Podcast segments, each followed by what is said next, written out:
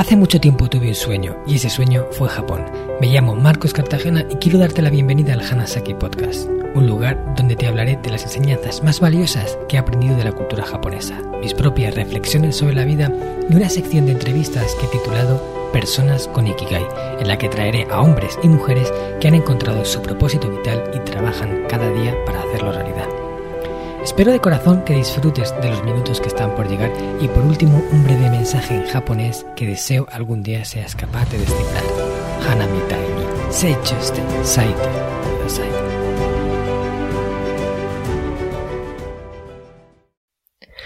Hola a todos mis fieles oyentes del Hanasaki Podcast Creciendo con Japón. Konkai tokubetsu na gesto ga kite kuremashita. Os he dicho en japonés que en esta ocasión voy a contar con un invitado muy especial en la sección de personas con Ikigai. Se trata de Sergio Fernández. Estoy seguro de que la mayoría de los que estáis al otro lado escuchando ya lo conocéis porque es uno de los grandes divulgadores en el mundo de desarrollo personal y profesional. Pero para quien todavía no sepa de quién se trata, dejarme que os lo presente. Sergio es director y fundador del Máster de Emprendedores, del Máster de Desarrollo Personal y del Instituto Pensamiento Positivo. Además, es empresario, es conferenciante y formador especializado en desarrollo personal y emprendimiento.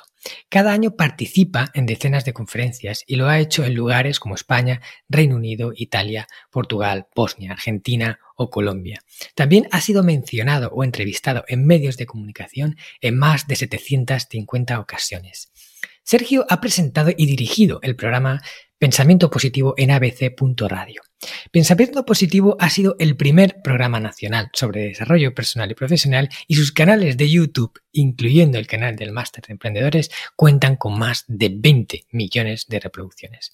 Ha escrito siete libros y varios de ellos se han convertido en bestseller, como por ejemplo Vivir sin jefe, que ha llegado a lanzar su edición número 32 y ha sido publicado en cuatro idiomas, o Vivir con Abundancia, que ha llegado a la edición 14 y cuenta con más de 340 reseñas en Amazon y una media de 4,5 estrellas. No es poca cosa, ¿no? Me acuerdo muy bien allá por 2015 cuando descubrí el programa de radio de pensamiento positivo en el que entrevistó a grandes referentes del crecimiento personal y reputados escritores. Me pareció una pasada que existiera un programa de radio centrado en el desarrollo personal, así que enseguida me enganché a escucharlo. Sergio hacía un papel impecable como moderador. Se notaba que se había leído a conciencia los libros que habían escrito sus invitadas y las preguntas que les hacía eran pequeñas perlas. Todo el programa en sí estaba diseñado con mucho cariño, como las biografías con alma de Cristina Serrato y montones de detalles más que lo hacían único. Cada uno de sus episodios estaba patrocinado por el Máster de Emprendedores y su mensaje llegaba a mis oídos una y otra vez. Después de leer varios de sus libros, escuchar casi todos sus programas de radio y ver decenas de sus conferencias en YouTube, me decidí a inscribirme y participar en la undécima edición del máster. En aquel momento, Sergio era para mí alguien inalcanzable. Lo veía lejos y muy arriba. Yo acababa de salir de un proyecto emprendedor que no había terminado bien, muy desgastado por haberme dejado la piel casi literalmente en él. Junto con mi hermano Antonio habíamos decidido embarcarnos en la aventura del emprendimiento de nuevo con descubriendojapón.com una agencia especialista en organizar viajes a Japón y enfocada en conocerlo de forma diferente y conectar con su verdadera esencia. Cuando empecé a ir a Madrid para realizar el curso, lo tenía claro. De alguna forma u otra, yo iba a conocer a Sergio. Seis años después, puedo decir con orgullo que Sergio está dentro de mi grupo de amigos cercano, que ha venido conmigo a Japón dos veces en dos de los viajes que organizamos. Ha sido el autor del prólogo del libro que publiqué en 2019, El Sistema Hanasaki, Los nueve pilares de Japón para una vida centenaria con sentido. Y la agencia descubriendojapón.com se ha convertido en uno de los referentes del sector y cuenta con una valoración de 4,9 estrellas en Google con más de 100 reseñas de clientes satisfechos. Y no me cabe la menor duda de que esto ha sido en parte gracias a los conocimientos que adquirimos a través de todas sus plataformas de enseñanza. Muchas gracias, Sergio, por estar aquí hoy con nosotros y bienvenido al Hanasaki Podcast. ¿Qué tal estás? Es un auténtico placer, Marcos, compartir un ratito contigo. Qué bien tenerte aquí. Ya sabes que tú eres, eh, por no decir el primero o el segundo nombre que apareció en esa lista de invitados que quería tener en Hanasaki Podcast. Pero bueno, eh, es una persona que va muy liada, siempre con un montón de compromisos y de historias. Y nos ha costado encontrar el momento, pero al final lo hemos hecho realidad. Aquí estamos, aquí estamos. Lo importante es esto, ponerle foco y al final hemos encontrado un huequito en la agenda para eh, disfrutar de esta mañana. Sí, ya, ya sabes el dicho, ¿no? El que algo quiere, algo consigue, ¿no? O sea, es cuestión de, insistir y ponerle foco y al final las cosas se hacen realidad. Y sobre un poco eso vamos a hablar aquí hoy, ¿vale? Pero antes quiero preguntarte, ya sabes eh, cómo empiezo estas entrevistas quiero que hablemos de tu Ikigai, quiero que hablemos de tu propósito de vida o de aquello que tú haces cada día para intentar dejar un mundo mejor cuando te vayas de que cuando llegaste aquí, ¿no? Así que mm. háblanos, ¿qué es, ¿qué es tu Ikigai para ti? Yo lo que siento que he venido a hacer a este planeta, Marcos, como ya sabes, es divulgar y democratizar. O sea, a mí hay una cosa que me rompe el cerebro desde que soy niño, adolescente, y es cómo puede haber tanta información tan buena, cómo el ser humano ha podido atesorar tanto conocimiento sobre salud, sobre dinero, sobre relaciones, sobre trabajo, sobre el Ikigai, cómo podemos tener tanto conocimiento y cómo, por otra parte, la mayor parte de la población no solo no tiene acceso a este conocimiento, sino que en muchas ocasiones ni siquiera sabe que existe, o peor aún, incluso a veces se ridiculiza todo lo que tiene que ver con desarrollo personal, con desarrollo profesional, como sabes, eh, según eh, en algunos sectores de la población está incluso hasta mal visto.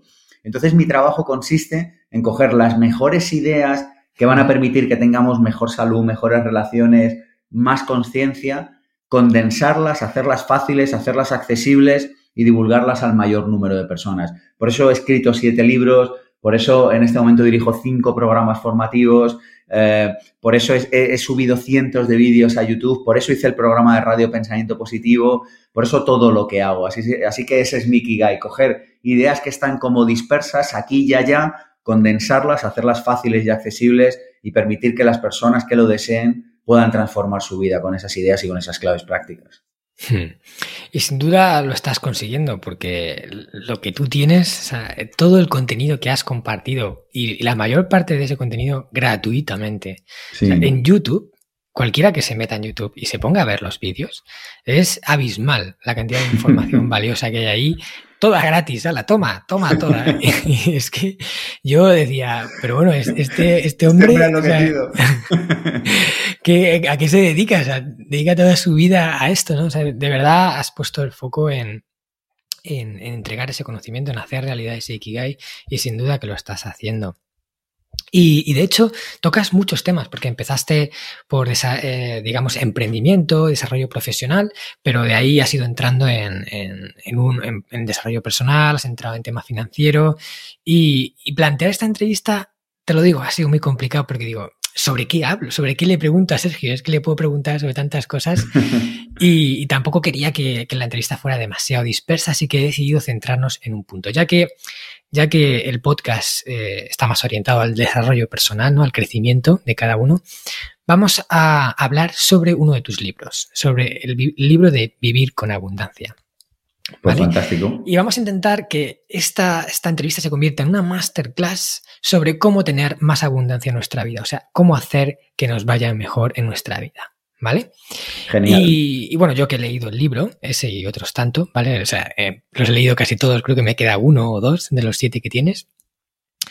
Eh, sé que eh, aparte de una serie de claves, prácticas y, de mm, información necesaria para saber, hay 10, como 10 leyes que si una persona sigue, inevitablemente, o sea, inevitablemente le va a ir bien. O sea, es como eh, pone en práctica estos principios y, la abundancia llegará a ti como una consecuencia. Eso es un poco lo que yo creo que el mensaje que aporta, uno de los mensajes que aporta el libro. Entonces, ¿qué te parece si repasamos cada una de esas leyes si nos da tiempo? Eh? O sea, no sé si nos dará tiempo a hacer las 10, pero si nos da tiempo, iremos una por una y nos aportas algo, ¿vale? Eh, además, creo que hemos estado comentando una idea súper chula en la cual nos vas a hablar de una película en la cual se vea reflejado ese concepto y la gente viendo esa película pueda de alguna forma integrar el aprendizaje que sale y contiene, ¿no? ¿Es así, como lo vamos a hacer? Así es, así es. Lo vamos a hacer diferente para que no sea la típica entrevista, para, porque te han entrevistado en tantos sitios que yo decía, bueno, ¿y qué le pregunto para que no sea lo mismo?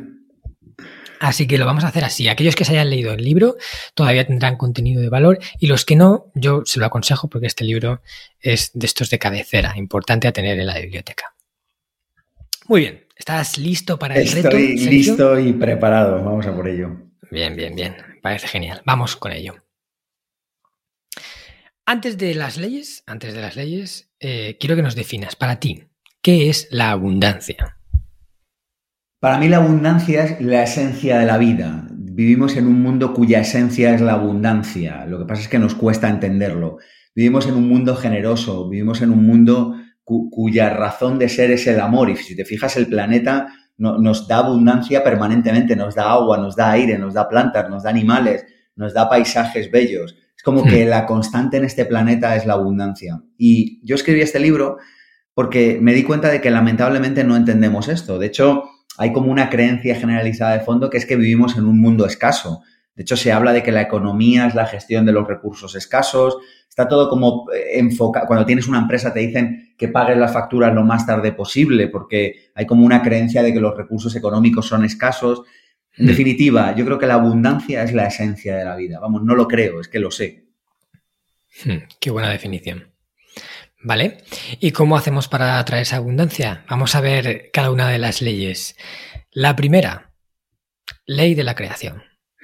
La ley de la creación es muy sencillo. La ley de la creación dice que todo lo material tiene origen en lo inmaterial, que todo lo visible tiene origen en lo invisible, que todo se crea dos veces. La primera de ellas en nuestra mente. Fíjate qué sencillo. Hmm. Esto un niño de cinco años se lo explicas y lo entiende. O sea, tú dices, oye, para que esta taza que me permite beber agua, para que este ordenador que nos permite ahora grabar este podcast exista, primero alguien ha tenido que pensar, voy a hacer una taza, o primero alguien ha tenido que pensar, voy a hacer un ordenador o un programa, un software que permita grabar podcast. Así que en realidad esto es como muy fácil de entender.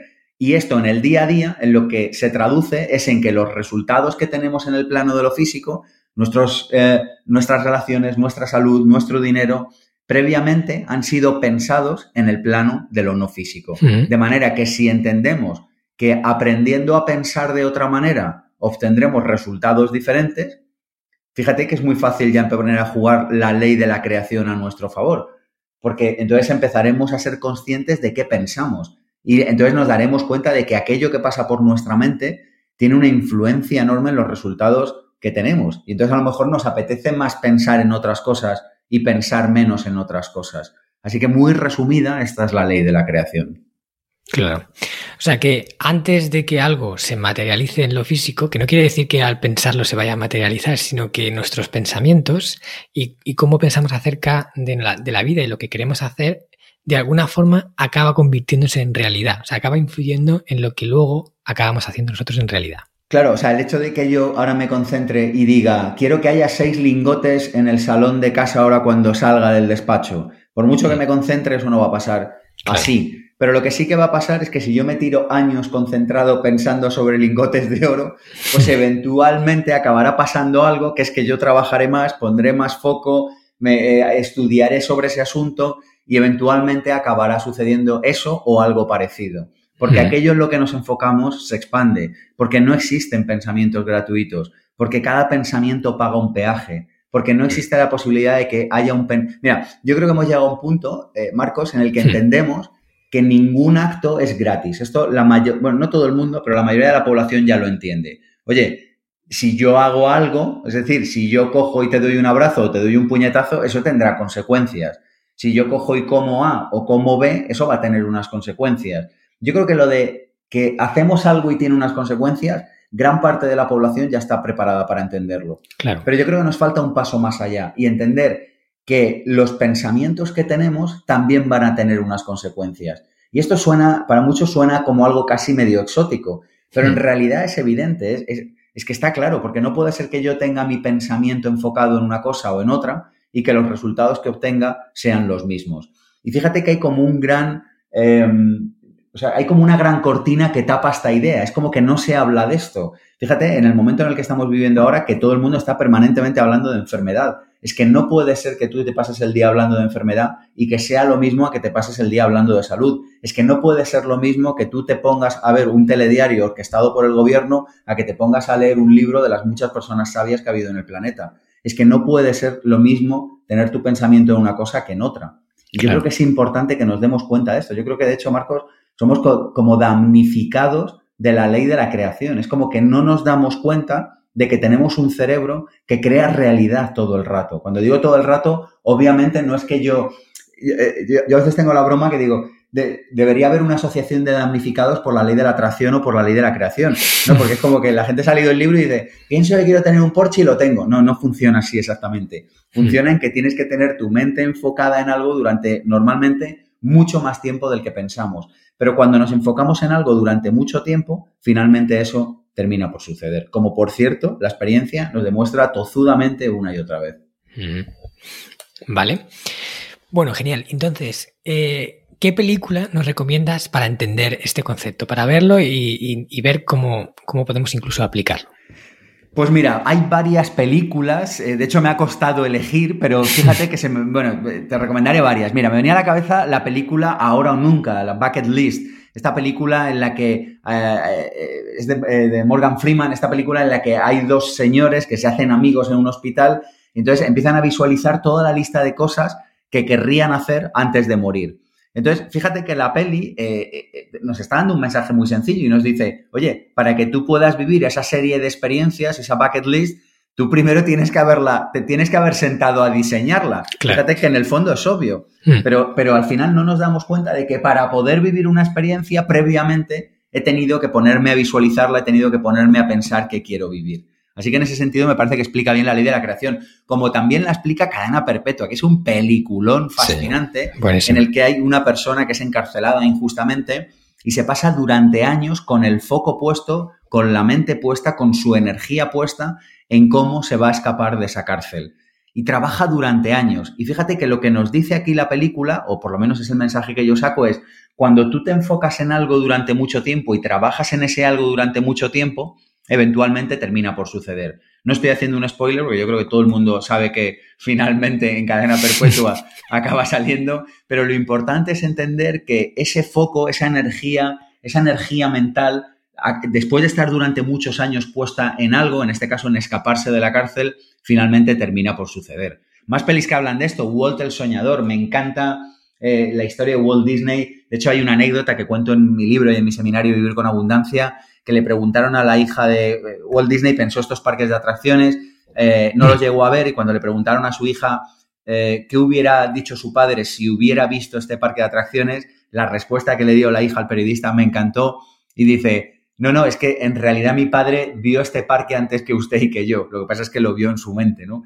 Y en ese sentido la peli de Walt del Soñador me gusta. Me gusta Rocky también. Esta película que yo he visto hace poco, por cierto, Marcos, te confieso, no sé por qué me había dado una pereza enorme ver esa película y ya a base de que me la han recomendado como 100 veces, la vi recientemente y he de decir que me vi la 1, la 2 y la 3 prácticamente del tirón porque me pareció fascinante.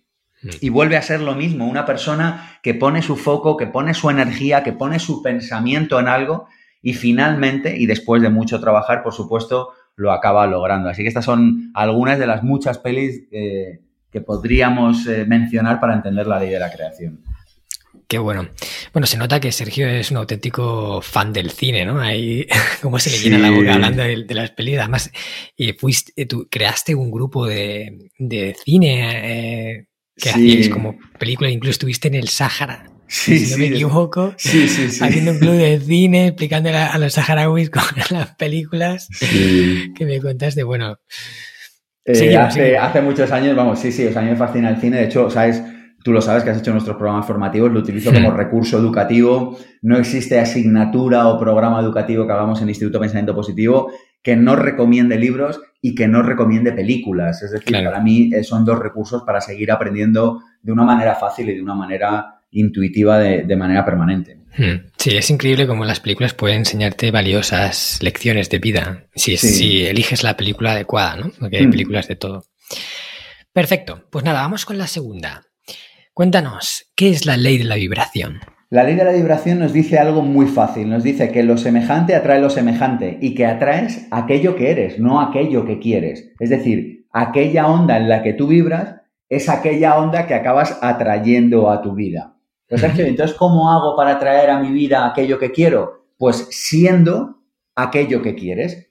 Es decir, viviendo desde la coherencia, pensando, sintiendo, haciendo y diciendo en la misma dirección. Cuando yo vivo en coherencia, eh, lo que consigo es atraer a mí, o sea, eso genera un campo atractor enorme y lo que hago es acabo atrayendo a mi vida aquello que yo soy, aquello en lo que yo vibro. Y fíjate que no es lo que haces en la vida, es la emoción con la que lo haces, es la manera en la que tú vibras. fíjate que tú te puedes beber un vaso de agua desde la emoción de quiero atraer salud o te puedes beber un vaso de agua desde la emoción del miedo no quiero caer enfermo. Y fíjate que desde un sitio o desde otro, el acto será el mismo, beberte un vaso de agua, pero los resultados que obtendrás en la vida serán completamente diferentes. Así que la ley de la vibración lo que nos dice es conviértete en aquello que quieres atraer. Fíjate qué bonito, ¿no? O sea, sé aquello que quieres atraer a tu vida. Claro, sé coherente, sé, pura coherencia. Eso es. ¿Quieres atraer abundancia? Sé abundancia. ¿Quieres atraer amor? Sé amor, da amor, entrega amor. ¿Quieres atraer dinero? Consigue que otros ganen dinero. ¿Quieres atraer relaciones buenas? Sé tú una buena relación para las personas que tienes cerca. Hmm. Sí, esto va como asociado a esa frase que dice, eh, sé tú el cambio que quieres ver en el mundo. Correcto, correcto. Es que es tal cual, es que es tal cual. Cuando uno, mira, yo escribí este libro y luego el seminario Vivir con Abundancia porque, eh, lo he dicho al principio y lo vuelvo a decir ahora, es que hay una serie de principios que rigen este universo. Nos guste o no nos guste, hay una serie de leyes que rigen este universo. Y cuando tú conoces las reglas que rigen un juego, es mucho más fácil ganar a ese juego. Claro, si yo entro en un campo de fútbol y toco el balón con la mano, pues eh, descalificado, fuera. ¿Por qué? Porque hmm. no es baloncesto, es fútbol. Bueno, pues hmm. este planeta tiene una serie de principios y cuando tú los entiendes y vives en coherencia con ellos, es como que de alguna manera la vida te retribuye por ello. Dice, oye, gracias por respetar las reglas de este juego llamado vida. Y es que es tal cual, claro, porque si yo entro y toco el balón con la mano, pues ya tengo el problema. Me pita el árbitro, me echan, me silban. Pero si yo cojo y le doy con el pie, como el juego se llama fútbol, pues genial. O al revés, si yo entro en el campo de baloncesto y doy a la pelota con el pie, pues me echarán. Entonces, este planeta llamado vida tiene una serie de reglas. Y yo digo, a mí no me parece tan complicado entender esta idea de que el éxito tiene sus reglas y que conocerlas lo hace todo mucho más fácil. Es que, es que a mí me parece una idea como muy sencilla. Pues la ley de la vibración nos dice eso, oye, vas a traer a tu vida aquello que tú eres. Chimpún. Fíjate, es que es una idea que, insisto, un niño de 10 años la puede entender. Sí, es, como una, idea sencilla pero evidente y, prácticamente irrefutable, ¿no? de, sí. de, la verdad que contiene. Y, y, curiosamente hay un montón de personas que parece eso, que están jugando en un partido de fútbol y juegan con las reglas de un partido de baloncesto. Entonces, no paran de cometer errores, pop, pop, el árbitro, y aún así se siguen preguntando por qué les va mal y hmm. siguen haciendo las mismas cosas, ¿no? Un poco eso, ¿vale? Pues háblanos de, la ley de la vibración, claro que película. Mira, fíjate, yo tanto en el libro como en el seminario, una de las cosas que propongo es llevar dieta hipoinformativa. Hmm. Porque yo llevo años diciendo que no existe ninguna relación entre exponerse a informativos y ser un buen ciudadano o una persona con criterio. Y llevo años diciendo que pensar lo contrario demuestra una eh, ingenuidad difícil de explicarse hoy en día. O sea, hay muchas personas que, que, yo les llamo ignoranoicos. Digo, o sea, es que no puede ser que sigas ignorando denodadamente una realidad. Y es que exponerte a determinadas informaciones no solo hace, no solo no hace mejor tu vida, sino que la hace peor.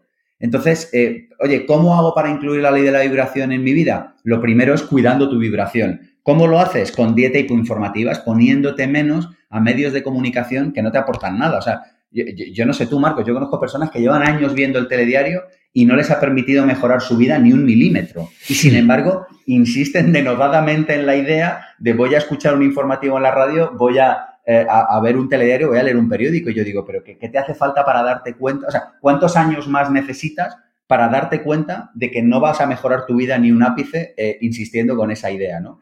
Entonces, películas para entender esto. Mira, hay una película fascinante que se llama La cortina de humo.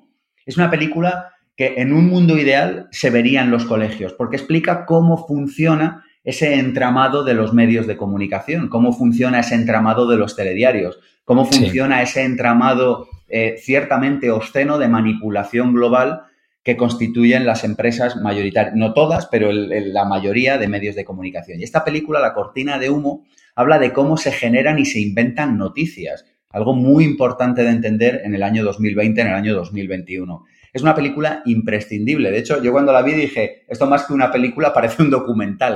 es de Barry Levinson. Es buenísima, eh, la he visto también. Es que es brutal. Es Barry Levinson que, que tiene películas enormes, no vamos a entrar en eso, pero es muy buena. Hay una película en esta onda que no tiene nada que ver con esto, pero me estoy acordando ahora que se llama Un juego de inteligencia, que si a alguien le apetece seguir profundizando por aquí, probablemente le guste también.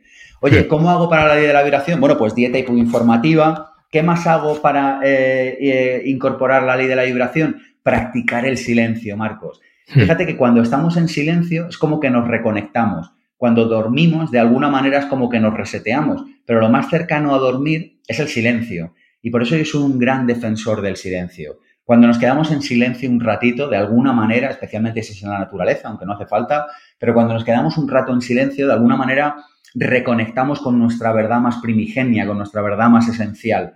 Películas para entender la importancia del silencio. Mire, según estoy hablando, Marcos, me viene otra a la cabeza.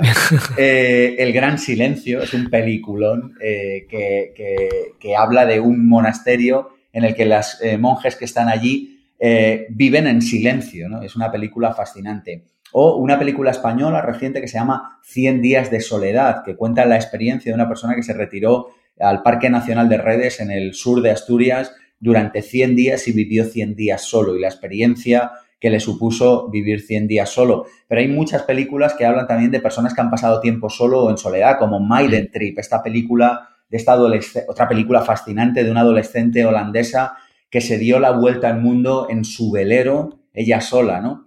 Hmm. Eh, o la película, tú que eres un amante de Japón, la película Silencio, de, que me venía ahora a la cabeza según estábamos hablando, la película Silencio de Martin Scorsese. Silence. Hmm. Silence, que habla de cuando los jesuitas eh, llegaron a Japón y cómo reaccionaron los japoneses, que me parece una película fascinante sobre Japón, que yo creo que en este podcast eh, seguro que sabrán valorarla y apreciarla. Seguro que sí. Bueno, bueno, bueno, nos has dado no una, sino seis películas. que me vengo arriba. Me vengo arriba, arriba, Yo no os preocupéis a los que no, a los que estéis escuchando y no podéis anotarlo, porque yo ya sabéis que cada episodio tiene las notas del programa que se publican en mi blog, eh, en marcoscartagena.com. Hay una entrada por cada episodio y ahí voy a anotar, yo las, estoy tomando notas de todas y las voy a poner en lista para que podáis luego hacer esta recopilación y nutriros con estas películas que Sergio nos recomienda. Muy bien, pues vamos con la siguiente. La tercera, ley de causa y efecto. Yo la ley de la causa y el efecto la suelo explicar con una anécdota. Yo digo, mira, hace muchos años eh, yo iba con mi madre a una montaña que tenía unas vistas espectaculares de la Sierra de Madrid. Y allí, con esa cosa que, que, tiene la naturaleza, ¿no? que es como que te sobrecoge, con esa, con esa rotundidad que tiene la belleza en estado puro, a veces jugábamos como a decir hola, ¿no? Entonces tú dices en la montaña hola, y la montaña te dice hola, hola, hola.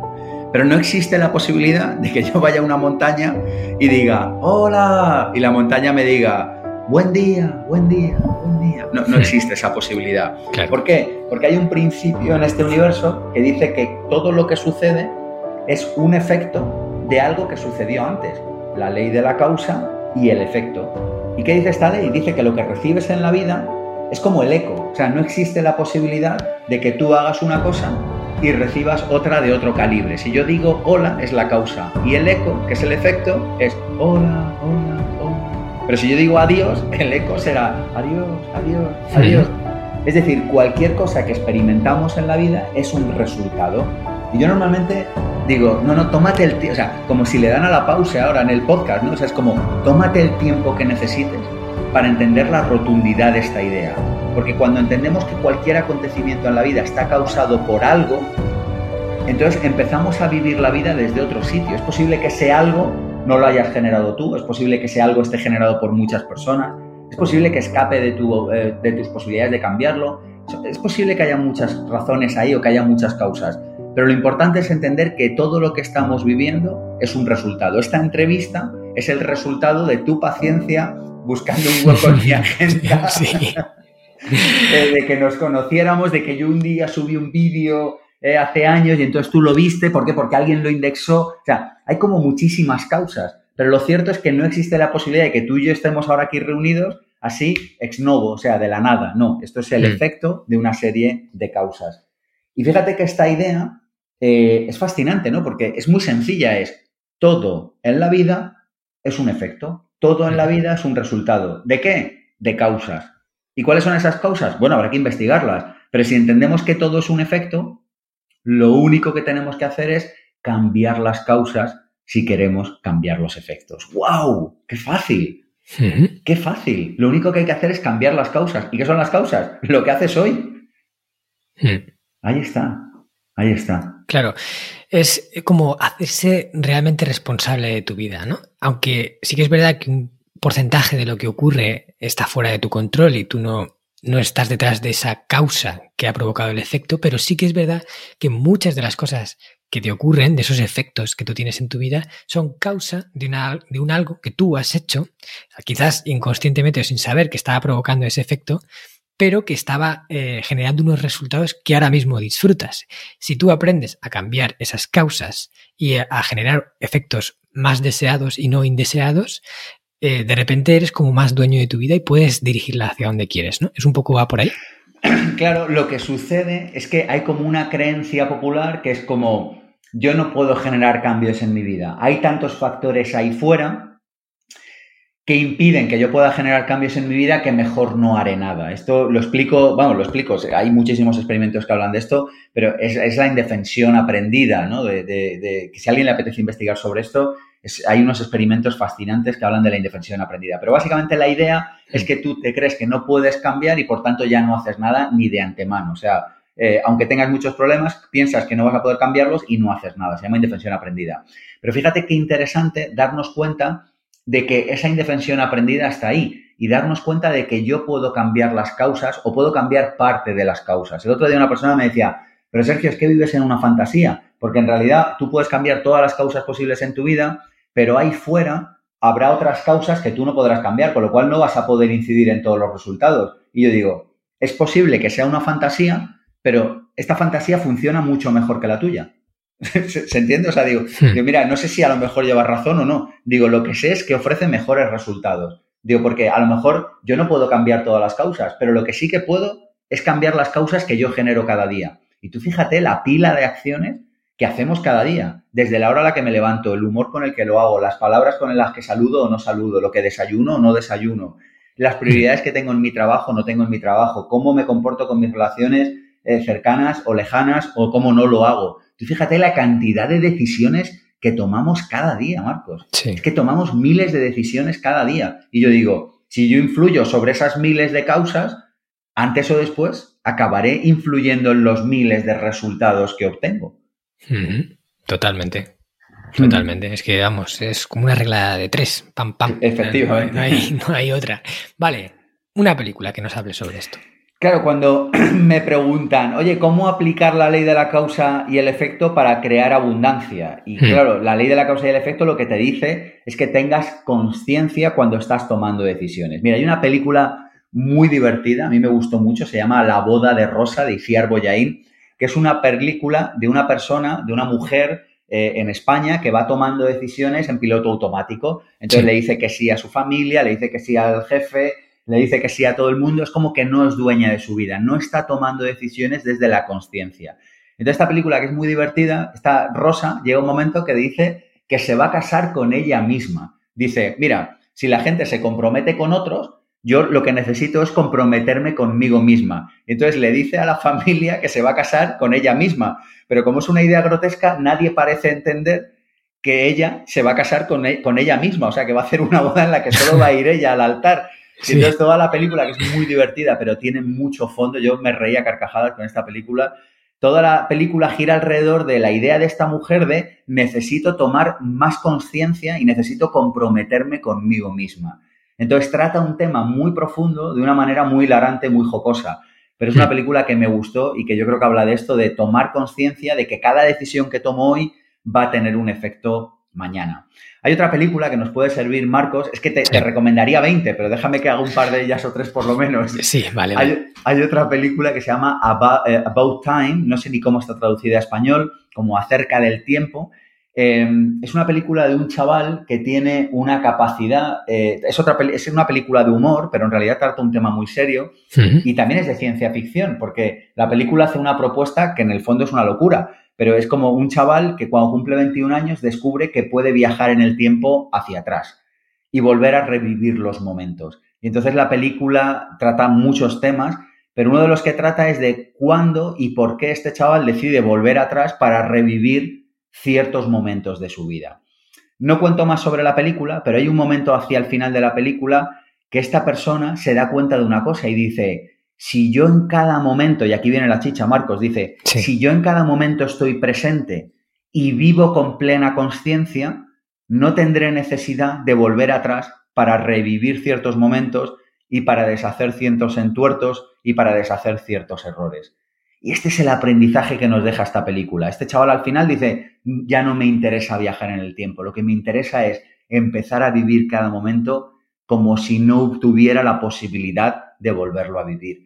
Me pareció una enseñanza preciosa, porque entonces te das cuenta de que cada momento lo puedes vivir con conciencia y de que cada momento puedes tomar la mejor decisión y de que puedes vivir cada momento desde el amor y de que no necesitas una segunda oportunidad, porque la oportunidad que te brinda la vida en cada momento es suficiente para tener una vida de conciencia.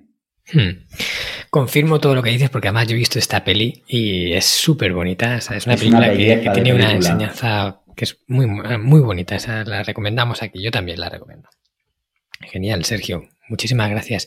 Yo creo que de esta forma va a ser fácil luego eh, trasladar la teoría a verlo cómo se pone en acción, porque las películas cuentan historias y las historias hablan sobre situaciones de las personas que, que podríamos ser nosotros. Entonces nos metemos en el papel, vivimos la vida del, protagonista y, podemos obtener esa, perla que envuelve, ¿no? Hmm. Sí, a mí me parece muy interesante aprender con películas me parece muy interesante aprender con libros. Bueno, a mí me parece muy interesante aprender en aprender general. en general. me parece que eso es eh, en el fondo para lo que estamos en este planeta, pero con películas es mucho más divertido. Bueno, de hecho ese es uno de los puntos clave del pilar Kaizen del sistema Hanasaki, mantente en la búsqueda constante del conocimiento, porque es como el alimento de la mente. Yo siempre digo que, mm. que, el cuerpo se alimenta de comida, pero la mente se alimenta de conocimiento, de saber, de experiencias. Hmm, completamente. Vale, Venga, pues pasamos a la siguiente. Cuarta. Pues vamos con la ley del equilibrio. Eso es. La ley del equilibrio. La ley del equilibrio dice una cosa muy sencilla. Dice que hay un principio en esta vida que es la homeostasis, que es que la naturaleza busca permanentemente recuperar el equilibrio. Y fíjate que cuando entiendes esto es mucho más fácil vivir con abundancia. ¿Por qué? Porque si yo desequilibro la vida con abundancia, imagínate una balanza. Entonces tú coges y dices, yo, como sabemos que la, imagínate que la vida es la balanza y está como permanentemente buscando el equilibrio. Vale. Entonces, si yo en un platillo de la balanza pongo mucha abundancia hacia los demás, es como que la vida dice, uy, la balanza se acaba de desequilibrar. Dice, ¿y qué pondré en el otro sitio para que se equilibre? Pues más de lo mismo para que se pueda equilibrar esa balanza. Entonces, lo que la ley del equilibrio dice es, si tú das mucho a los demás, de alguna manera la vida te va a devolver mucho.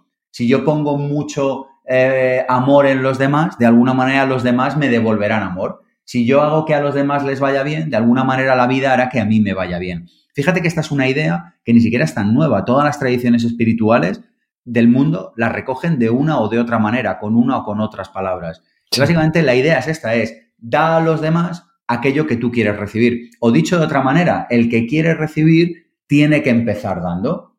O dicho de otra manera, eh, tienes que dar aquello que tú quieres recibir. Y esto solo tiene, antes de entrar con las pelis, solo tiene como una pequeña, un pequeño matiz. Y es que yo tengo que dar porque soy abundante, no porque me siento escaso y quiero recibir. Y este mm. matiz para mí es súper importante. ¿Por qué? Porque si yo cojo y digo, eh, le voy a dar un abrazo a Marcos porque así él me abraza. No, entonces no funciona así. Porque, claro, si yo tengo necesidad de abrazo, entonces te lo voy a dar desde el miedo o desde la esperanza en que tú me lo tengas que devolver y desde ahí tú no me lo devolverás. ¿Por qué? Porque atraeré a mi vida, como ya sabemos, aquello que yo soy. Si yo soy escasez de abrazo, atraeré a mi vida escasez de abrazo. Por lo tanto, la ley del equilibrio lo que nos dice es, tú da aquello sin esperar nada a cambio, dalo porque no te queda más remedio que darlo. Dalo porque, porque tú eres abundancia. Da abrazos o da dinero o da buenas palabras o da buenas acciones porque tú eres eso y no te queda más remedio que darlo. ¿Que te llegará? Te llegará. ¿Cuándo? No sabemos. ¿De quién? Ni idea. ¿En qué momento? No somos capaces de saberlo. Hmm. Fíjate qué bonito, ¿eh? Porque entonces yo ya no tengo que dar esperando que tú me devuelvas. Yo ya no tengo que cuidar a alguien esperando que esa persona me devuelva el cuidado. De repente libero a la otra persona. Hmm. Cuando hago un regalo, libero a la otra persona. Cuando tengo una buena acción, libero a la otra persona. Y vivir desde aquí lo cambia todo, Marcos. Lo cambia todo, como ya sabes. Totalmente. Es que es importante ese matiz que dices, ¿no? El de dar sin esperar nada a cambio. Y o sea, sin la necesidad de que te sea correspondido y quedarte en paz con ello. Decir, mira, doy porque, porque me gusta dar, porque tengo para dar, tengo ese amor para dar, tengo esos abrazos para dar. Y si no me lo devuelve, oye, no pasa nada. Pero al final, el resultado es que lo, lo más habitual, por no decir que ocurre casi siempre, es que una persona que vive en base a esos principios acaba recibiendo por diferentes fuentes. Y una vez que entiendes esto y lo haces en un acto genuino de entrega, eh, luego algo recibes. Yo, yo, matizaría, yo diría, ¿algo recibes o no? Es que no sabemos, porque la vida, mira, yo creo que se nos está olvidando como sociedad que la vida tiene un misterio, el misterio del nacimiento, el misterio de la muerte, el misterio de la abundancia. O sea, hay ciertas cosas que siguen siendo misteriosas. Y yo digo, o sea, si tú me preguntas, Sergio, ¿lo recibirás? Digo, sí. Digo, pero ojo, que podría ser que no. y aún así estaría genial, porque el claro. claro, porque el premio está en el momento de dar. Eso es. El momento está en el. O sea, el, ¿cuál es el premio de este podcast? Este rato que tú y yo compartimos aquí. Oye, que luego alguien lo escucha y nos para por la calle y nos saluda o se compra un libro, pues fantástico. Pero el premio, o sea, e, es importante que entendamos que el premio termina cuando terminamos este podcast. Que luego hay otro premio, genial. Que no lo hay, genial también. Fíjate qué cambio, ¿eh? Fíjate qué cambio, porque entonces uno ya no está en la vida dando para esperar recibir. Uno está dando para disfrutar del premio que uno recibe cuando da. Es una mm. maravilla entender eso. a mí, me, a mí me, me cortocircuitó el cerebro cuando entendí bien esta idea. Es un cambio de paradigma total, porque hay muchas personas que viven con ese sentimiento de la necesidad de reciprocidad, es decir, doy, oye, pero tú no me estás dando, ¿no? Tú, yo llevo dándote aquí, ¿tú cuánto me has dado? O me debes una, esa de que te lo doy, oye, me debes una, ¿cómo que te debo una? Tú me la has dado porque has querido, o sea, bueno, sí, lo, muy, muy, probablemente yo te la dé, sobre todo cuando no, no me quedo con la sensación de que te debo una, ¿no? O sea, sobre todo cuando no, y claro, para eso tienes que hacerlo como, es como cuando Indiana Jones eh, va a cruzar el, precipicio ese eh, en busca del santo grial y, da el primer paso, o sea, confía plenamente y no lo hace con una intención, segunda intención, y al final hay ahí un, un mástil donde que le sostiene. Entonces, eso es fundamental. Vale, Sergio, pues entramos en la película, va. Películas, mira, es que, claro, tantas películas, pero mira, vamos a quedarnos con Te puede pasar a ti, que es un peliculón, es un peliculón, es este, eh, es Nicolas Cage, ¿no? El protagonista de esta peli, que eh, se toma un café, no tiene dinero para pagar el café en una cafetería de Nueva York, y entonces le dice a la camarera, mira, acabo de comprar un billete de lotería, me invento las cifras, de cuatro dólares.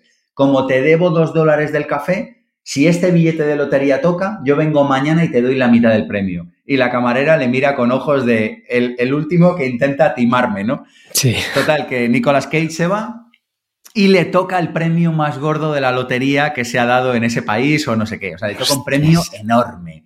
Y entonces se lo cuenta a su mujer y le dice, oye, que nos han tocado, me lo invento, 100 millones de dólares, pero es que le debo 50 millones de dólares a la camarera de ayer. Y entonces la película trata del debate moral que tiene esta persona cuando, cuando toda la sociedad le presiona para que le dé los dos dólares del café en lugar de los 50 millones del premio de la lotería, pero esta persona entiende bien la ley del equilibrio. Y ahí lo dejo.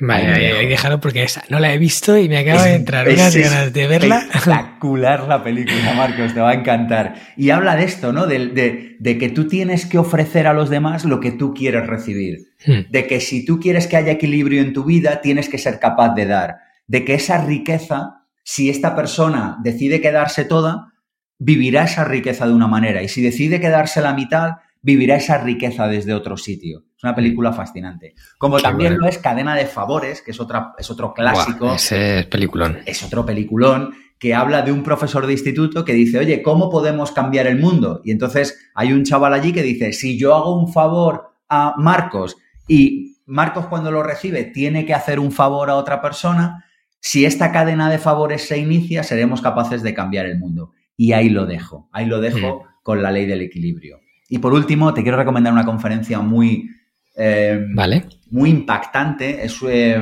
una eh, conferencia que se llama Vida, Libertad y Conciencia. Está fácil de encontrar en Internet y trabaja sobre un concepto que es el concepto de la responsabilidad, sobre el concepto de cuáles son las acciones que yo entrego en el mundo y qué espero que el mundo me dé a cambio.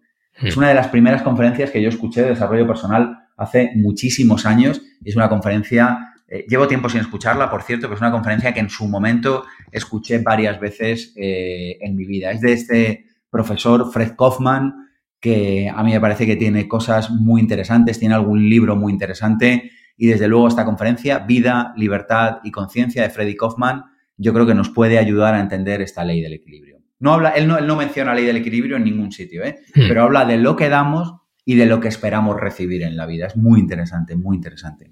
Qué guay, es que estamos dándole eh, como la continuidad al podcast, ¿no? Después de, escucharnos, tienen un montón de trabajo que hacer, pelis, conferencias y de todo. Sí, la verdad que, la verdad que o sea, parece, parece los, eh, los deberes de un curso entero de abundancia, ¿no? Es como sí, si... Sí, está genial, está genial. Este podcast está patrocinado por descubriendojapón.com, una agencia especialista en organizar viajes con alma a Japón de la que yo también soy uno de sus fundadores. Hemos nacido para dar servicio a todos aquellos que quieran descubrir el país de una forma diferente, con la que poder conectar con su esencia y volver de allí con la sensación de haberlo conocido de verdad. Viajes con grupos de tamaño reducido, visitas a lugares fuera de las clásicas rutas turísticas y acompañado por uno de los guías del equipo de Descubriendo Japón, un amante de la cultura japonesa que habla el idioma y que te lo mostrará más como un amigo que como un guía a la vieja usanza. Yo soy uno de ellos. ¿A qué esperas para hacer realidad tu sueño? Visítanos en descubriendojapón.com. Vamos con la quinta. Bueno, la quinta es la ley del orden. Y la ley del orden, que la hemos mencionado un poco ya de pasada, pero básicamente la ley del orden lo que dice es que hay un principio en la vida que es ser, hacer, tener.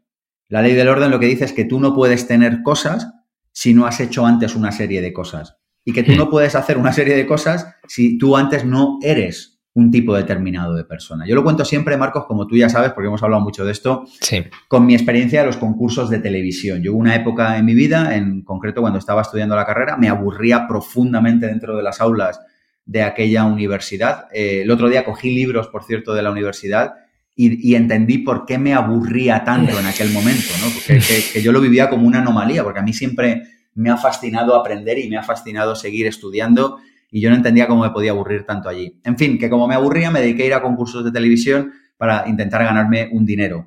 Y observé una cosa, que es que las personas que ganaban dinero en los concursos de televisión, sistemáticamente, Marcos, lo perdían. Sistemáticamente. Les tocaba un premio, lo invertían en el bar del primo y el bar del primo cerraba. Les tocaba un premio, se iban de viaje, uy, me he gastado más de lo que esperaba, tengo que tapar un agujerito aquí, pum, se esfumaba. Era como, como casi como si fuera una maldición. O sea, la gente que ganaba ese dinero lo terminaba perdiendo. De hecho, me obsesioné con este tema, vamos, me obsesioné, me, dio curiosidad por estudiar sobre este tema e incluso hay estudios que hablan de qué es lo que le pasa a las personas que les toca la lotería transcurrido un tiempo y resulta que hay estudios que demuestran que sistemáticamente las personas a las que les toca la lotería un premio gordo transcurridos unos años están peor que antes de que les tocara el premio. ya es grave, ¿eh? Hay una peli, por cierto, que me viene a la cabeza ahora que se llama El concursante, que es un peliculón que habla de esto, de qué pasa cuando en tu vida entra una cantidad importante de dinero y tú no has seguido la ley del orden, el ser, hacer, tener. ¿Qué pasa cuando tienes una cantidad importante de dinero, pero no has hecho lo que tienes que hacer para tener dinero y por tanto además no eres la persona que eres la persona que debería tener dinero por, el tipo de persona que tú eres. Así que esto es lo que dice la ley del orden, Marcos, que si quiero tener cosas, tengo que hacer una serie de cosas y que la única manera de sostener en el tiempo que yo puedo hacer esas cosas es que yo sea una persona determinada. Sí, es respetar el orden y, es que es cierto, porque claro, si tú nunca has hecho nada, no has sido capaz de ganar un millón de euros, tampoco eres capaz de gestionar un millón de euros. Entonces, de repente te ponen en tu mano lo que no te corresponde porque tú no lo has ganado con tus propias acciones. Y eh, ahora tienes que gestionar un millón de euros cuando no tienes ni los conocimientos ni sabes qué hacer con el dinero, se te acerca todo el mundo, todo el mundo quiere que le des, empiezas ahí a despilfarrar. Y cuando te quieres dar cuenta te has te has enemistado con todas tus amistades porque a uno le has dado más, a otro menos, el dinero lo has ido metiendo en negocios que han caído y estás peor incluso, o sea, es que es grave, es peor incluso que cuando te tocó, ¿no? Sí, sí, yo puedo decir por mi experiencia que conocí un montón de personas que ganaron dinero y sistemáticamente lo perdieron, ¿eh? O sea, esto sí que, que no lo he leído en un libro, es que lo he visto, ¿eh? O sea, sistemáticamente cuando a las personas les toca dinero, si no, si no suben su nivel de ser, terminan porque el nivel de tener se adecue al nivel del ser. Hmm.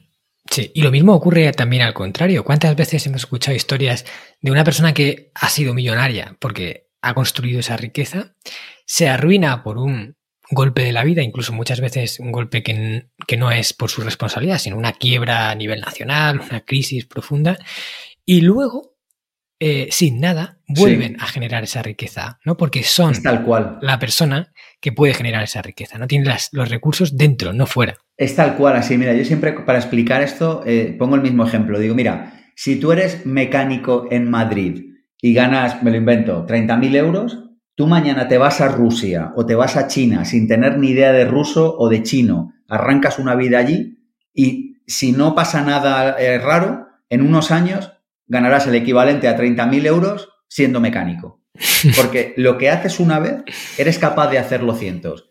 Y hmm. digo, si tú en Madrid has montado un imperio y tienes 100 trabajadores y generas riqueza para 100 familias y te ganas X al año, tú te vas mañana a Rusia o a China y en unos años, salvo que pase algo raro, tendrás 100 trabajadores y generarás riqueza para 100 familias y volverás a ganar más o menos el mismo equivalente de dinero. Porque al final eres tú, es lo que tú eres. Y esto es lo que no entendemos. Estamos poniendo todo el rato el foco en el tener, en si cambio el coche, en si cambio la casa, en si cambio de ropa. Y es que no va de eso, va de cambiar el ser. Por eso es tan importante y esta es una de las claves que siempre doy cuando hablo de esta ley, es tan importante la educación. Por eso yo me dedico a la educación. Por eso creo que la formación es lo más importante. Por eso creo que, que la educación es algo excesivamente importante como para delegarlo en manos del Estado o en manos de un tercero.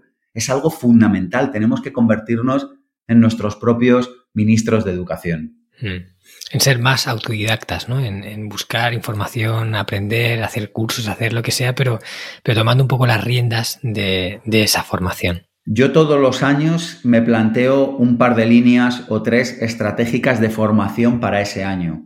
Es hmm. decir, cada año yo digo, yo este año lo voy a consagrar a aprender de dos puntos. Y cada año pongo una, dos, tres cosas. Y me paso ese año estudiando al respecto de eso. Fíjate qué importante, ¿no? O sea, concentrar tu foco y tu energía en aprender de algo. Hay años que repito, otros que cambio, pero lo importante es qué me hace falta a mí saber en este momento, qué necesito yo aprender en este momento para que me vaya mejor en la vida. Necesito saber de salud, necesito saber de dinero, necesito saber de negocios, necesito saber de algo muy específico de salud, necesito saber de algo muy específico de dinero, necesito saber de algo muy específico de negocios, de relaciones. Tú fíjate la cantidad de temas que hay por aprender en la vida, de los que los desconocemos, lamentablemente, casi todo. Montones. Montones. Vale, pues vamos allá. Vale, pues ¿Qué película nos recomiendas? claro, para, practicar la ley del orden, de las muchas claves que damos en Vivir con Abundancia, hay como dos, ¿no? Que una es hmm. el modelaje y otra es la formación. Modelaje es coger a una persona que ya sabe hacer algo y comportarte como esa persona para obtener resultados parecidos. Hmm. Fíjate que es una cosa que, vamos, de nuevo, un niño de 10 años lo entiende. Tú dices, oye, si esta persona actúa y piensa de esta manera y obtiene estos resultados, si tú te comportas y actúas de esa manera, vas a obtener resultados más o menos similares. Bueno, una peli para entender esto, Karate Kid. Fíjate qué peli tan sencilla, ¿no? El chaval que lo desconoce casi todo de la vida y modela a su maestro de karate. Es una película muy bonita, muy mm. fácil, pero que habla de esto, del modelaje. Oye, hemos dicho modelaje, hemos dicho formación. ¿Películas para entender formación? Mira, probablemente mi película favorita para entender la importancia de la formación es Atrápame si puedes. Es esta película de Steven Spielberg, que está basada, eh, es un biopic de, una persona que, existió realmente, que era un gran timador, era un gran falsificador, o sea, en el fondo es una persona despreciable, pero lo cierto es que esta persona estaba obsesionada con la formación. Entonces, se le metía en la cabeza que quería ser médico, se ponía en modo autodidacta a estudiar y se convertía en médico sin tener ninguna titulación ni nada, o sea, es la vida de un estafador. Pero lo fascinante de esto es que esta persona pilotó aviones, operó personas, o sea, eh, eh, trabajó en bolsa y todo gracias a que fue autodidacta. Es decir, que si somos capaces de quitarle el juicio sobre que evidentemente era un estafador, pero si somos capaces de sustraer ese juicio del protagonista de Atrápame si puedes, lo que vemos es una persona que es capaz de aprender permanentemente, que es capaz de estudiar permanentemente y que con ello es capaz de conseguir los resultados que se plantean en la vida. Yo tengo esta cosa, Marcos, que es como que, que digo, mira, yo creo que de cada persona se puede aprender algo.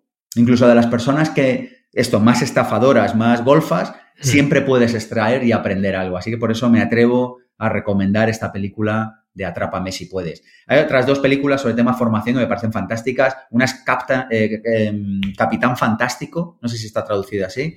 Eh, Capitán Fantástico, que es una película que habla de darle un enfoque diferente a la educación, también me parece buena. Y hay un documental que habla de por qué las escuelas matan la creatividad, que se llama Un crimen llamado educación, que creo que es especialmente importante para todas aquellas personas que tengan hijos pequeños, adolescentes, para que entiendan eh, bueno, pues que el sistema educativo eh, no está hecho para que las personas sean libres, sean sabias o sean ricas. Hmm. Bueno, Sergio, es que estamos súper alineados en el cine también, porque la de Atrápame si puedes es una de mis pelis favoritas. Te lo digo en serio. es que además el papel que hace Leonardo DiCaprio es fantástico. Es, vamos, una obra maestra y la película aunque es verdad, trata sobre un estafador que luego al final se convierte, bueno, no vamos a decir, no vamos a decir que, vamos a hacer spoiler aquí, pero eh, es, una pasada que incluso también, bueno, no me quiero meter en nada, es que si digo algo voy a hacer spoiler, pero es un peliculón y la de Capitán Fantástico, o sea, hay que decir de ella, otro peliculón. Es otro peliculón, sí, sí, sí. Vale, perfecto. Pues vamos con la sexta. Vamos con la ley de la acción. La ley de la acción lo que nos dice es que cualquier huerta necesita más semillas de las que a priori uno piensa. Lo que dice la ley de la acción es que necesitamos sellar nuestros pensamientos con una acción tan pronto como podemos. Lo que dice la ley de la acción es que como hago una cosa, sí lo hago todo. Lo que dice la ley de la acción es que tienes que enfocarte en algo, hacerlo de la mejor manera posible y que para obtener resultados típicamente vas a tener que trabajar más, entrar más en acción de lo que a priori eres capaz de entender.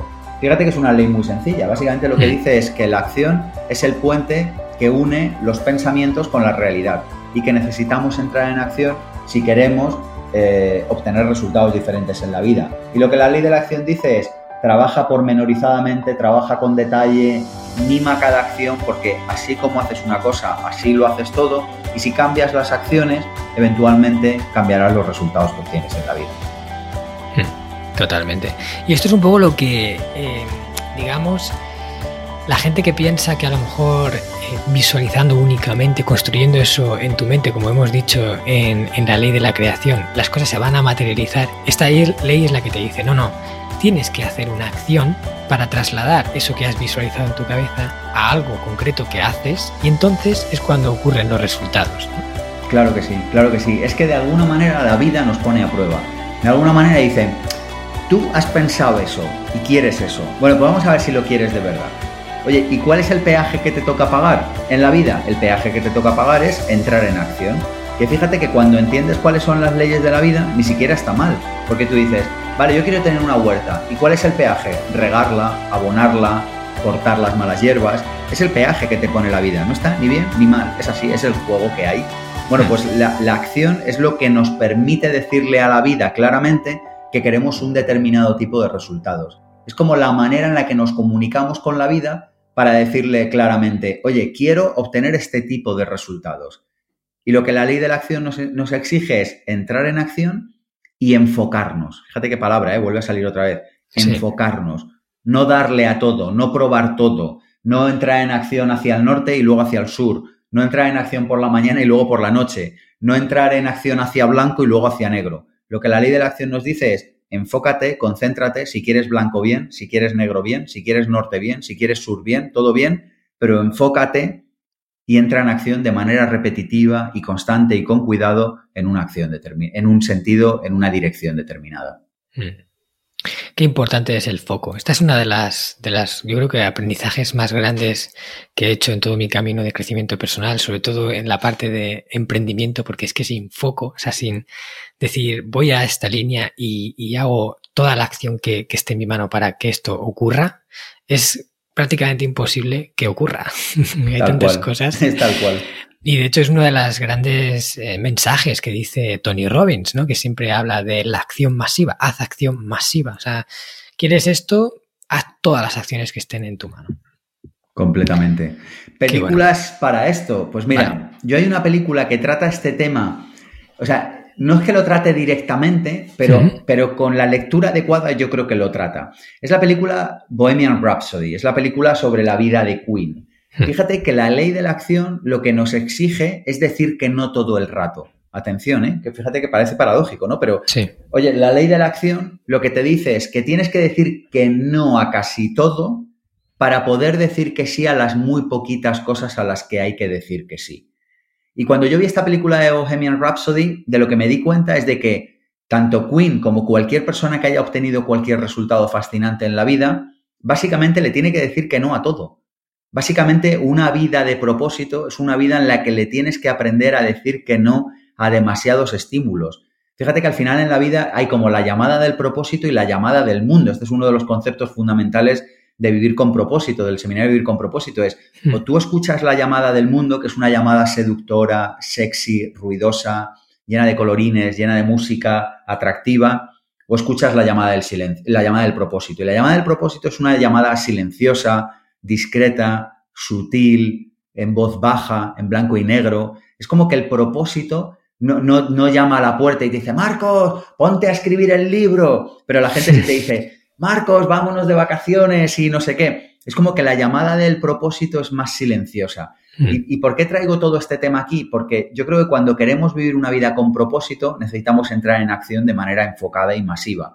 Y para poder hacerlo, necesitamos aprender a tener una vida poco equilibrada. Yo sé que este es el mensaje opuesto a lo que todo el mundo dice, pero la realidad para mí, desde mi punto de vista, es que las vidas verdaderamente extraordinarias las vidas verdaderamente sensacionales no tienden a ser vidas equilibradas, no tienden a ser vidas eh, compensadas, tienden a ser vidas en las que le dices que no a muchas cosas para poder decirle que sí a las pocas importantes. Películas de esto, Bohemian Rhapsody, fíjate que al final el de Queen básicamente le dice que no a todo, salvo a la música. Le dice que no a todo, salvo a la música. Y este yo creo que es el aprendizaje.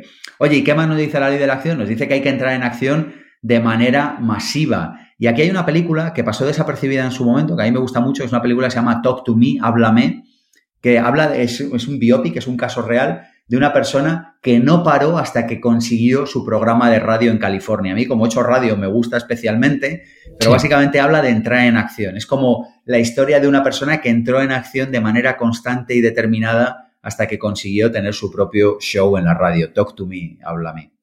Hmm. O sea, que nos enseña esa necesidad de perseverar en aquello que, queremos y repetir, hacer, hacer, aprender de los fracasos que vamos teniendo, ir eh, moviendo un poco la dirección, pero siempre con la misma vista, ¿no? E intentando sortear todos los obstáculos hasta que al final lo que queremos se produce. Eso es, entrar en acción de manera constante. Hay otra película que habla de esto, me viene a la cabeza la de los Pelayo, que es este grupo de esta familia española que se han dedicado a viajar por el mundo estudiando las matemáticas de los casinos, de las mesas de juego, para desbancar casinos desde la matemática. Pero fíjate que en el fondo es lo mismo, es trabajo duro, es trabajo constante, es vete al casino, estudiate la cantidad de veces que la bola cae en rojo o en negro, la verdad que no sé cómo lo harán, pero básicamente es lo mismo, es como la perseverancia, el trabajo constante, ¿no? Hay, hay muchas películas que hablan de esto. Hmm. Esto los japoneses son especialmente amantes de este concepto. De hecho, muchas de sus series y sus películas tratan y giran en torno al argumento de que un protagonista que en principio no es eh, nadie así muy talentoso, que nadie da dos duros por esa persona, pero tiene un sueño eh, muy grande y, lucha por él sin, sin, dudarlo y al final eh, esa persona acaba haciéndolo realidad y acaba convirtiéndose en, en alguien pues eh, más talentoso incluso que los que nacieron con el talento ya de por sí. Interesante, interesante. Vale, genial. Además, de hecho, os, voy a informar a todos los oyentes de que en este caso en especial vamos a suprimir el, el cuestionario Crecemos Juntos, porque en parte estamos respondiendo a varias de sus preguntas aquí con las pelis y todo eso, para poder centrarnos e intentar llegar lo más lejos que podamos con estas leyes de, de la abundancia, que yo creo que están siendo muy interesantes, y todas estas pelis que nos está recomendando aquí Sergio. Vamos con la siguiente, la séptima, ley del mínimo esfuerzo. ¿En qué consiste esto? La ley del mínimo esfuerzo nos dice una cosa muy sencilla. Nos dice que eh, la naturaleza no le gusta el esfuerzo. Nos dice que el esfuerzo es algo anómalo en la naturaleza. O sea, un árbol crece sin esfuerzo, una ardilla corretea sin esfuerzo, un pez crece sin esfuerzo. Y básicamente, como pensamos que vivimos en un mundo escaso y que no podemos obtener resultados, ni ser amados, ni obtener lo que queremos en la vida sin esfuerzo, de alguna manera amamos el esfuerzo. Y fíjate que, claro, yo, hemos hablado hace un momento de la ley de la acción, o sea que alguien podría decir, pero estos han enloquecido, o sea, hace un momento estaban hablando de la acción y ahora hablan del no esfuerzo. no, no hemos enloquecido. O sea, una cosa es la acción masiva y otra cosa es el esfuerzo. ¿Defendemos la acción masiva? Sí. ¿Hay que trabajar muchas horas para sacar un libro? Sí. ¿Hay que trabajar muchas horas para sacar una familia? Sí. ¿Hay que trabajar muchas horas para sacar una empresa? Sí. ¿Hay que hacerlo con esfuerzo? No. Fíjate qué sutil, porque mm. cuando nos esforzamos, lo que estamos haciendo es sacrificándonos, lo que estamos haciendo es eh, diciendo aquí estoy yo o de mí sufridor, y entonces entra el arquetipo del sufridor, entra el arquetipo de, la persona que se sacrifica, de, de, la persona que sufre, de la persona que, que esto que, que, vive desde el dolor para ser capaz de justificar que la abundancia que ha obtenido en la vida realmente se la ha ganado. Y yo digo, pero si la vida nos da abundancia sin que nosotros tengamos que esforzarnos, si la esencia de la vida, recordemos, es la abundancia. Ya, Sergio, pero es que a mí me parece un esfuerzo ir a trabajar. Pues a lo mejor te lo tienes que hacer mirar. Sergio, es que a mí me parece un esfuerzo tener una eh, huerta. Bueno, pues o no tengas huerta o háztelo mirar. La vida no te pide que hagas nada, lo único que te pide es que vivas desde la abundancia. Por eso es tan mm. importante trabajar desde el Ikigai, por eso es tan importante trabajar desde nuestros dones y desde nuestros talentos, por eso es tan importante entender las leyes de la vida, porque cuando las entendemos no trabajamos desde el esfuerzo, simplemente trabajamos. Y si un día estamos cansados, pues dormimos 15 minutos más y si un día no te apetece parar, no te apetece trabajar, pues paras un rato. Pero la esencia natural de la vida es que a ti te apetezca hacer cosas cuando las haces desde el corazón y cuando las haces desde tu ikigai y cuando las haces desde tu propósito. Por eso vivir con propósito es tan importante. Por eso es tan importante poner nuestro propósito a trabajar a favor de la vida, a favor de los demás, a favor de otras personas, porque desde ahí el esfuerzo no existe. Yo sé que esto para muchas personas es un cortocircuito. yo lo sé, yo lo sé en nuestro momento, tú has estado, pero en el seminario Vivir con Abundancia es la ley que más, cuando hablamos de esta ley, es la ley que más eh, discrepancias genera, porque es como que venimos con una educación de años de que nos tenemos que esforzar, pero yo he tenido quejas, pero tú cómo dices esto en un escenario, me traigo a mis niños adolescentes y tú les dices que no se esfuercen. Digo, no, no, yo les digo que trabajen, que trabajen mucho. Yo he trabajado muchísimas horas en mi vida, pero no las quiero volver a trabajar con esfuerzo. Las he trabajado con esfuerzo y sin esfuerzo. Y te digo que las que me han dado resultado, que las que me han traído riqueza, que las que me han traído abundancia, que las que me han traído buenas relaciones, son las horas que he trabajado sin esfuerzo, las horas que he trabajado apasionado, las horas que he trabajado dándolo todo. Hay una sutil diferencia, pero cuando se aprende a entender esta sutil diferencia lo cambia todo. Claro, es como trabajar eh, sufriendo el trabajo o trabajar eh, disfrutando lo que estás haciendo. No tiene nada que ver cuando estás haciendo algo y lo haces y estás ahí sufriendo por todo ese proceso en el, que estás metido o cuando lo haces porque tienes ahí una vocación de verdad por hacerlo, incluso aunque sea algo que en ese momento pues a lo mejor no te apetece hacer o, es un, área de lo, que de, lo que, de lo que estás llevando a cabo que no es la que más te gusta y ahora tienes que hacerla igual. Pero eh, cuando tienes esa visión detrás, cuando tienes ese ikigai, ese propósito, eh, algo más allá que simplemente hacer esto, sino por algo, no se sufre tanto, ¿no? Es como lo haces, dedicas mucha energía, pero no estás sufriendo el tiempo que estás haciéndolo. Completamente, completamente. Eso es vivir en flow. Eso es, mira, el día que uno entiende que la vida lo que espera de ti es que hagas lo que amas hacer, el día que uno entiende que la vida espera de ti que tú solo hagas lo que amas hacer, ese día cambia algo dentro de nosotros. Ese día uno ya no puede vivir igual. Oye, que luego costará un tiempo acercarse hasta que tú puedas vivir de tu profesión, hasta que aprendas a ser emprendedor o no, o hasta que encuentres un hueco en una empresa en la que compartan tus principios y tus valores y tu, propósito y tu ikigai. Vale, genial. Pero hay un momento en el que cuando uno entiende que la vida no está esperando de ti que te esfuerces, sino que está esperando de ti que sumes, que aportes, que contribuyas, el día que uno entiende eso, cambia la visión, el paradigma que uno tiene de la vida para siempre. Hmm. Cambian muchísimas cosas.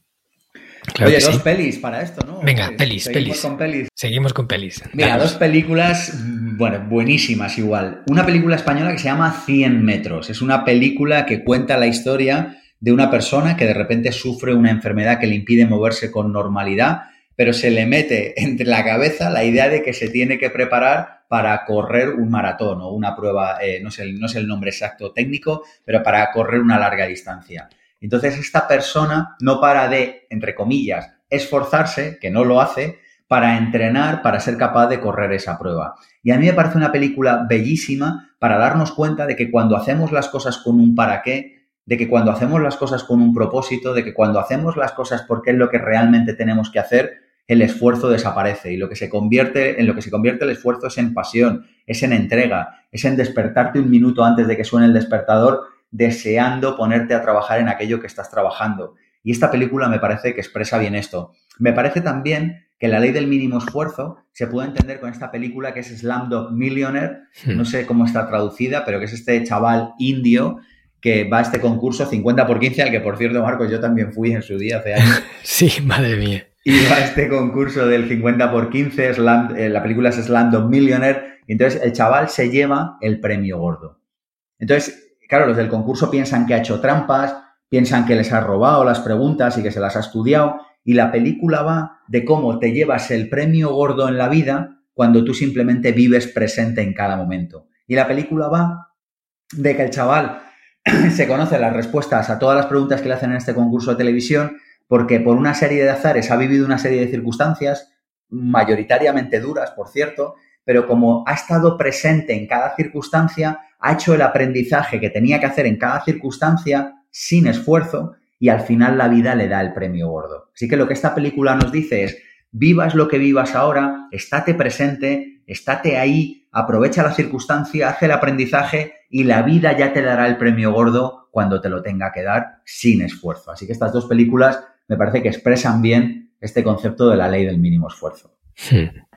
Esa también es un peliculón, la de Slam de Millionaire. Es, a quien no la haya visto, es súper recomendable en todos los sentidos, ya no solo por esto, sino porque alberga muchas enseñanzas y es un película. Vale. Bueno, pues nos vamos a acercar, yo creo que nos vamos a quedar en la octava. Vale. Vale, vamos a dejar la novela y la décima para que la gente que quiera seguir profundizando, oye, yo les invito de verdad a que se haga con el libro porque no solo las 10 leyes, sino luego tiene también un montón de otras claves súper interesantes y también eh, explica cómo poner en práctica en tu vida, aparte de lo que ya hemos dicho aquí, cómo eh, activar cada una de estas leyes. Y yo veo que es uno de estos libros de cabecera. Pero vamos con la octava. Bueno, pues la octava es la ley de los medios y los fines. Hmm. Y la ley de los medios y los fines lo que dice es que necesitamos estar concentrados y viviendo con abundancia lo que estamos haciendo hoy. Lo que dice la ley de los medios y los fines es que solo siendo feliz hoy podré acceder a la felicidad mañana. Que solo haciendo una tarea, dando lo mejor de mí en cada tarea, podré obtener mañana el mejor resultado en la consecuencia de esa tarea. Lo que dice la ley de los medios y los fines es que desempeñar una actividad solo para obtener una remuneración económica choca de frente con la lógica de la abundancia. Ojo, ¿eh? Hmm. o hacer algo solo para obtener una remuneración económica choca de frente con la lógica de cómo funciona la abundancia. Ahora ya sabemos que la abundancia es un estado vibracional, ahora ya sabemos que la abundancia es un estado vital, ahora ya sabemos que la abundancia es la esencia de la vida, ahora ya sabemos que la vida quiere que vivamos con abundancia. Por lo tanto, lo que nos dice la ley de los medios y los fines es, hagas lo que hagas hoy, hazlo sintiéndote bien por ello, hazlo concentrado en esa tarea hazlo sin necesidad de pensar en cuál va a ser el premio que vas a obtener luego. Porque, ojo, quizá no hay premio luego. Y por eso muchas personas, Marcos, se sienten decepcionadas con la vida. Porque se pasan años haciendo una tarea sin estar conectados con esa tarea, solamente pensando en el premio que van a obtener después. Y cuando el premio no llega, porque a veces no llega o porque a veces se demora o porque a veces tarda más de lo que esperamos, se sienten de alguna manera frustrados y decepcionados con la vida. Yo creo profundamente en dedicarle horas a una persona, a una familia, a una idea, a un proyecto. Creo profundamente en esa idea, pero creo en ella solo si estamos sintiendo que estamos recibiendo el premio en ese mismo momento. En el momento en el que pensamos que vamos a tener que recibir un premio posterior, estamos chocando de frente con la lógica de la abundancia en el planeta Tierra. Así que fíjate, fíjate qué importante. ¿eh? sí, es hacer las cosas, pero eh, cuando las hagas, hacerlas al 100%. O sea, no ir a medio gas, sino si vas a hacer esto, da todo lo que llevas dentro y hazlo lo mejor que puedas, independientemente del resultado que vayas a conseguir. Tú da el 100%. Así es, así es. Y de hecho esto está muy relacionado con una palabra eh, japonesa que a mí me encanta. De hecho está en la serie de las 100 palabras más bellas de Japón que llevo en mi blog y que estoy escribiendo. Y es la de Gambaru o Gambari más. Gambaru es una palabra que no tiene traducción al español y significa eh, haz lo mejor que puedas o da lo mejor que llevas dentro. Y ahí en Japón se utiliza muchísimo, porque los japoneses, y esto es muy chocante también, en vez de cuando alguien tiene que enfrentarse a un reto importante, como un examen, como una entrevista de trabajo o alguna cosa así, no le dicen suerte, ¿vale? Como hmm. para que te vayan bien las cosas y te toque una persona afín a ti o una pregunta que te sepas, sino le dicen gambate kudasai, que significa da lo mejor que llevas dentro. Hmm. Porque entienden que de alguna forma, haciendo lo mejor que llevan dentro, normalmente será el mejor resultado posible.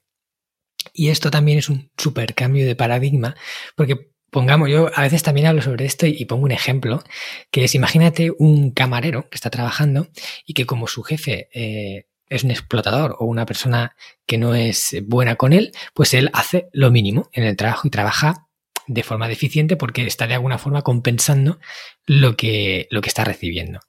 Y quizás si hubiera hecho, sabes, el mejor esfuerzo posible en cada servicio, a lo mejor atiende a una persona que trabaja en un restaurante muy bueno, que al verle trabajar también le hubiera dicho, oye, ¿quieres trabajar en mi restaurante? Y le hubiera obtenido, o sea, proporcionado un trabajo mucho mejor, muy bien pagado y más valorado, pero lo perdió porque no hizo lo mejor que pudo en cada una de las cosas que hacía, ¿no? Entonces, esas son esas cosas que, la vi, que hay detrás, eh, que no sabes, que desconoces, pero que cuando das el 100% pueden ocurrir. Así es, así es. Y la vida está esperando de nosotros que demos el 100%, porque cuando estamos en el 100%, desde ahí sentimos abundancia, desde ahí nos sentimos bendecidos, desde ahí nos sentimos uno con la vida. Hmm. Y a veces no se puede dar el 100%, seamos realistas, pero lo que sí que puedes hacer es dar el 100% del 90%. O si es un día estás a la mitad, dar el 100% del 50%. Fíjate qué interesante, ¿no? De repente ya no tenemos que dar siempre el 100% del 100%. Oye, si un día te levantas cansado porque llegaste yo qué sé, de un viaje transoceánico y tienes jet lag, bueno, pues a lo mejor no puedes dar el 100%, pero nada te impide dar el 100% del 50%. Y desde ahí se cambian los resultados que obtenemos en la vida. Claro, qué bueno, qué buena esa última. Vale, pues danos una película, algo que venga, va, ver. Va, venga, bueno, es que te daría un montón, pero mira, me apetece. La ley de los medios y los fines. Lo que dice es que necesitamos estar concentrados en cada acción. Lo que dice es que viviremos con abundancia cuando vivamos con abundancia los medios sin tener necesariamente que esperar los fines. Películas para entender esto. Mira, hay una película muy divertida, El Día de la Marmota, atrapado en el tiempo, según qué traducción se utilice. Es esta persona, eh, es este periodista cínico que vive con desgana, que le toca ir a cubrir una noticia realmente lamentable, que es el Día de la Marmota, un pueblo en el que cada día hay una marmota que en el que cada año hay una marmota que sale y depende del día que salga el invierno empezará antes o terminará antes, o sea, una noticia absurda. Y entonces este que es un periodista que se cree muy guay, pues eh, es, como muy cínico con esto, ¿no? Y entonces es como que de repente se queda atrapado en el tiempo. Es una comedia divertidísima y que sin embargo habla de algo fundamental. Y es que cuando tú estás viviendo siendo un cínico, cuando tú estás viviendo sin estar presente en los medios, cuando tú estás viviendo sin estar presente en la acción, lo que estás haciendo es quedarte atrapado en el día de la marmota. Entonces la película, que en el fondo sería casi de ciencia ficción, Marcos, porque claro, una persona que se queda atrapada en un día y que cada mañana por la mañana cuando se despierta le suena el despertador a la misma hora y pasa todo exactamente igual, en el fondo casi sería de ciencia ficción. Pero fíjate que en el fondo es de desarrollo personal, porque hmm. esta persona consigue salir del día de la marmota, consigue dejar de vivir una y otra vez ese mismo día con esa noticia lamentable de una marmota que, sale de una cueva en un pueblo perdido de, de una región remota de Estados Unidos, consigue salir de ahí cuando empieza a vivir con presencia, cuando empieza a vivir con conciencia, cuando empieza a saborear cada momento, cuando empieza a vivir conectado y dándose cuenta de que cada momento es único y repetible, cuando ya no empieza a importarle el hecho de que le, eh, le hayan mandado a cubrir esa noticia lamentable y, y, que no le hayan mandado a cubrir la mejor noticia como periodista. Cuando empieza a darse cuenta de eso, ¡pum!, sale de ahí. Y hmm. digo, ojalá, Marcos, fuéramos capaces de entender esto. Ojalá fuéramos capaces de darnos cuenta de que vivimos atrapados en el tiempo, vivimos atrapados en el día de la marmota. De hecho, es algo que se ha quedado como en el imaginario colectivo, ¿no? Que es como, no, estás en el día de la marmota. Claro, porque la película tiene un fondo. Si alguien no la ha visto, de verdad que la vea, porque es una película excelente. y básicamente lo que nos dice es cuando tú estás viviendo sin estar presente en cada acción, te quedas atrapado en una vida repetitiva. Fíjate qué película tan bonita, ¿no? Hmm. Y luego hay otra película que te quería recomendar, Marcos, que es la película El Cambio. Wayne Dyer la rodó, eh, la grabó un poco antes de morir. Es una película bellísima, es una película deliciosa, es una película para verla tranquilamente una tarde de domingo. Y habla de un mensaje importante que da Wayne Dyer y básicamente lo que dice es, hay un momento de la vida en el que dejamos de ansiar los fines en el que dejamos de ansiar los resultados, en el que dejamos de, tener ambición en el mal sentido de la palabra ambición y empezamos a buscar significado y empezamos a saborear los pequeños momentos y empezamos a darnos cuenta de que el premio gordo soy y empezamos a darnos cuenta de que eh, el objetivo último de la vida no es conseguir, que quizá también, pero no es conseguir, sino es saborear lo que vas viviendo por el camino. Es una película sensacional que yo creo que nos puede ayudar a entender la ley de los medios y los fines. Te recomendaría más, pero me voy a contener, Marcos. Sí, sí, que si te dejo aquí, te pones, nos das un speech de cine y nos, das una lista inabarcable de películas que te conozco. Pues oye, Sergio, mil, mil gracias eh, por todo lo que nos has aportado. Nos vamos a quedar aquí, vamos a dejar eh, las dos últimas para, para que la gente que quiera profundizar eh, se haga con el libro. Y tengo una última pregunta preparada para ti, pero la voy a hacer eh, al final de la entrevista. Antes de eso, quiero que nos cuentes, Sergio, em, ¿dónde la gente puede encontrarte? ¿Tienes algo en lo que estés trabajando ahora eh, que la, gente pueda seguir aprendiendo contigo? O sea, háblanos un poco de... Sí, sí, sí, siempre, tenemos cosas. Mira, nuestra web principal es pensamientopositivo.org. Ahí hay información de nuestro seminario Vivir sin Jefe, del seminario Vivir con Abundancia, del seminario Vivir con Propósito, de nuestra última novedad, el seminario Vivir con Tiempo, de masterdeemprendedores.com, de masterdedesarrollopersonal.com. Ahí hay información de todo. ¿En qué estamos trabajando en este momento? Estamos trabajando en que vamos a sacar una nueva edición del máster de desarrollo personal.com, que es un máster que cubre las seis áreas fundamentales de la vida, con veintitantas asignaturas, seis meses de trabajo. O sea, es como lo que nos deberían haber enseñado en las escuelas. Pero para que las personas puedan saber de qué va este máster, hemos preparado un curso, que en realidad ni siquiera es un curso, es una película. Hemos preparado un curso que dura cuatro horas casi, en el que vamos dando información de muchísimo valor sobre cada una de estas seis áreas fundamentales de la vida. Trabajamos el cuerpo y la salud, trabajamos el autoconocimiento, las relaciones, las emociones, la espiritualidad, el dinero y la carrera profesional. Entonces, si a alguien le apetece hacerse esta formación gratis de cuatro horas conmigo, que se prepare un boli, que se prepare un cuaderno, vamos a dar claves prácticas, herramientas para trabajar. Y al final de esta formación, que se llama eventotransformatuvida.com, al hmm. final del todo hacemos una oferta por si alguien se quiere poner eh, a trabajar y a estudiar, como ya lo están haciendo miles de alumnos literalmente en este momento, con nosotros en nuestro programa del máster de desarrollo personal.com. La web se llama eventotransformatuvida.com. La próxima edición del máster la abrimos en cualquier caso, alguien haga esta formación o no, la vamos a abrir ahora en julio, en julio eh, dentro de un par de, vamos, no sé, de, de manera inmediata, o sea, me parece que abre el 7 de julio o algo así. Y eh, tienes toda la información en masterdesarrollopersonal.com y si te apetece eh, estudiar con nosotros este curso gratis, eventotransformatuvida.com. Además, una belleza, hemos cuidado la imagen, el sonido, eh, está con infografías, pero lo más importante es que está con claves prácticas. Recomendamos películas también, recomendamos libros. En fin, Marcos, yo qué sé, yo es que soy un apasionado de dar valor y al final digo, mira, si alguien se quiere hacer el máster, que se lo haga y, le ayudamos a transformar su vida. Bueno, tú has hecho uno de nuestros máster, en este caso el máster de emprendedores.com y en esto es en lo que estamos ahora trabajando fundamentalmente, eventotransformatuvida.com. Qué bueno. Pues esto se va a publicar eh, más o menos, si no me equivoco, a mitad de junio, ¿vale? Esta entrevista que estamos grabando. Eso quiere decir que todos los que estén escuchando podrían apuntarse a este programa, ¿no? Entiendo. Sí, sí, porque el, evento Transforma tu vida, que además de la película tiene actividades paralelas como eh, webinarios, respondemos preguntas y hace, o sea, respondemos las preguntas que las personas puedan tener sobre el evento. Esto va a arrancar el 26 de junio, así que las personas que lo hacemos una vez al año, así que las personas que se quieran apuntar al de este año, pues ahí en eventotransformatuvida.com lo pueden, lo pueden encontrar. Es gratis, por supuesto. Qué interesante. Y el máster de desarrollopersonal.com está toda la información, están allí todos los profesores.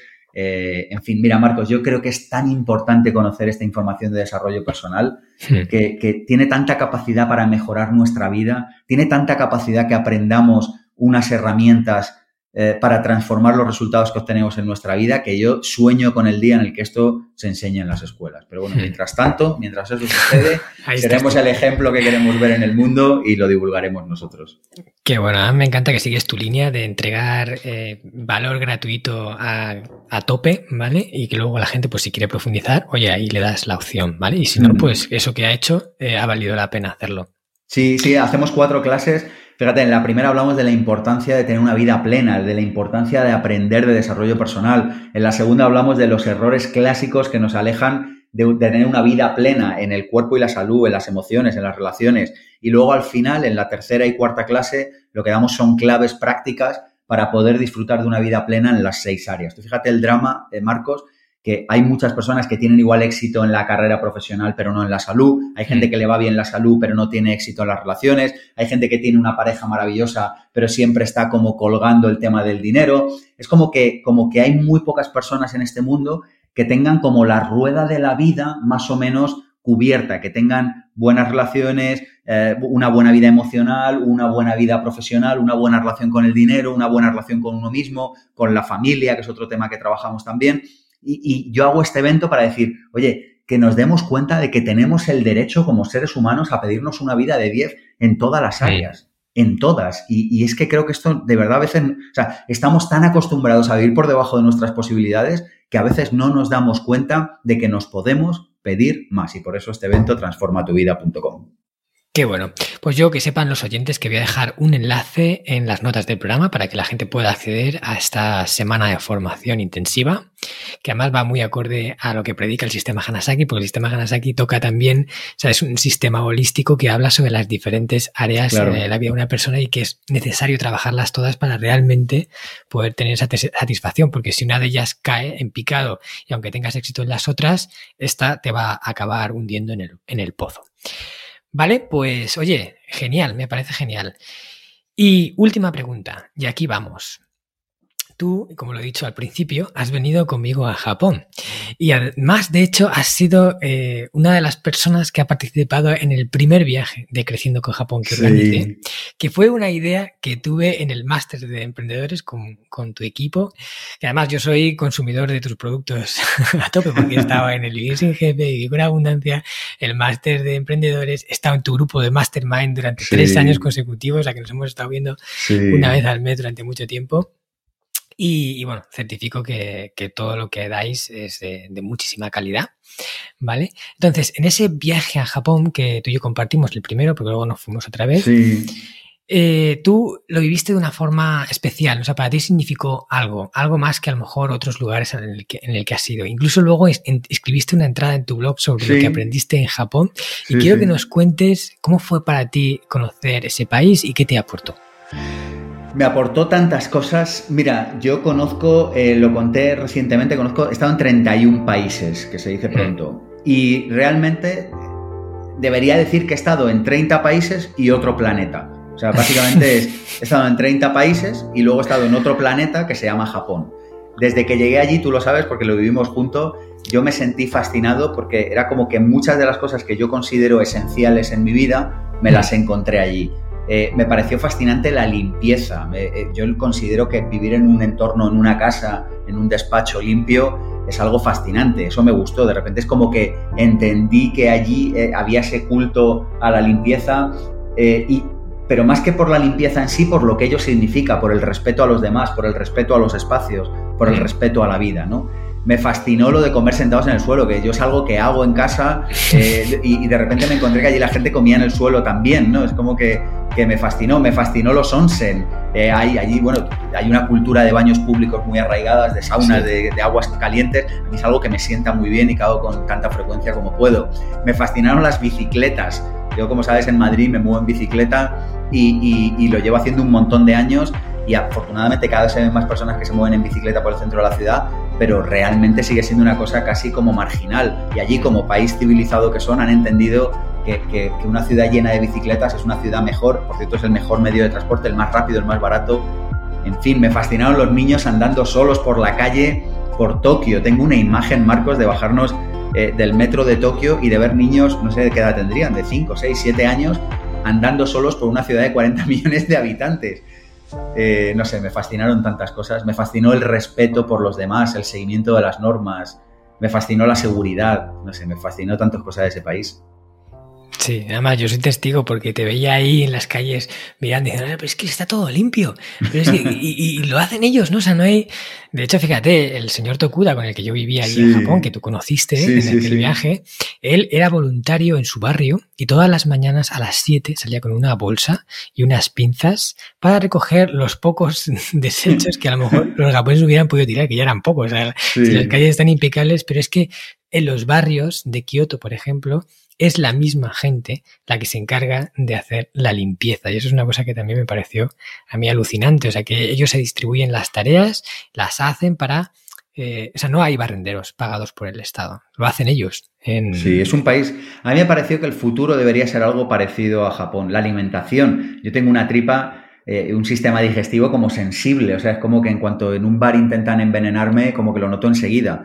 Y, me pasé 15 días comiendo fuera de casa tres veces al día sin tener el más mínimo signo de debilidad en mi cuerpo. Yo típicamente salgo a cenar o a comer en un restaurante y es fácil que por la tarde me note pesado, me note medio cansado, es como que lo noto enseguida. 15 días comiendo, no sé, o dos semanas largas estuvimos por allí y, no, encontrar ni el más mínimo atisbo de cansancio como consecuencia de comer fuera, o sea, como si hubiera estado 15 días comiendo en mi casa, ¿no? Es que la verdad que me, pareció fascinante ese lugar. Qué bueno. Bueno, pues hasta aquí hemos llegado. Los templos, los templos, ya que son ah, tantas cosas, Marcos. Los templos que tú me enseñaste y me ayudaste a descubrir que son de, una... Qué, bien sienta, mira que hablamos de abundancia, hmm. qué bien sienta la belleza para la abundancia, ¿verdad? Sí, Qué bien sienta la belleza para tener una vida abundante. Esos templos con, suelo de tatami, con el jardín ahí de fondo, sentarte y simplemente dedicarte a contemplar la, increíble belleza que los japoneses han construido, porque además para los japoneses la belleza, eh, igual que para ti, es un concepto fundamental. Entonces, a todo tienen que meterle esa parte de, que sea bello, incluso la comida, la comida japonesa, todo está puesto de, forma que, hasta da pena comértelo, sobre todo la comida tradicional, el tipo kaiseki. ¿Te acuerdas ese restaurante en el que comimos encima de un río, que había unas tarimas de, madera que colocaban y nos trajeron esos platitos que decías, ¿me los guardo en el bolsillo o me los como que hago? es que dan pena. En fin, que no nos vamos a liar más porque ya se nos ha quedado una entrevista larga, pero no quería cortarla porque has dado muchísimo valor y creo que, todos los oyentes la van a disfrutar, que va a ser una de las más escuchadas, estoy seguro de ello. Y solo me queda decirte mil gracias, Sergio, por estar aquí. Mil gracias. Pues muchísimas gracias a ti, Marcos. Muchísimas gracias de corazón. Ha sido un placer.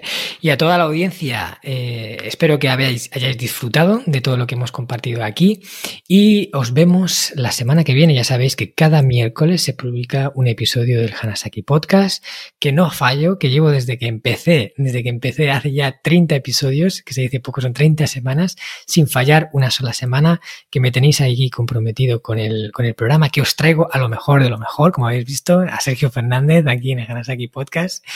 Y que a esto le queda mucho recorrido, así que hasta la próxima semana. ¿Qué tal? ¿Te ha gustado el contenido de hoy? Si es así, te estaría súper agradecido si pudieras ponerme una reseña positiva en Apple Podcasts, Evox o la plataforma que utilices de forma habitual. Esto me va a ayudar a hacer llegar a más personas un contenido que realmente creo que es valioso. También te recuerdo que todos los oyentes del podcast tenéis la posibilidad de descargar de forma gratuita el primer capítulo del libro, del cual soy autor, El Sistema Hanasaki, los nueve pilares de Japón para una vida centenaria con sentido, y además un pequeño ebook complementario que he escrito y titulado Los 27 superalimentos de la dieta japonesa, donde hablo de aquellos alimentos que según se cree ayuda a los japoneses más longevos a vivir hasta los 100 años. Puedes descargar estos dos obsequios en marcoscartagena.com barra regalo. Nos vemos en el próximo podcast y como dirían en japonés, mata kondo, soremade o genki.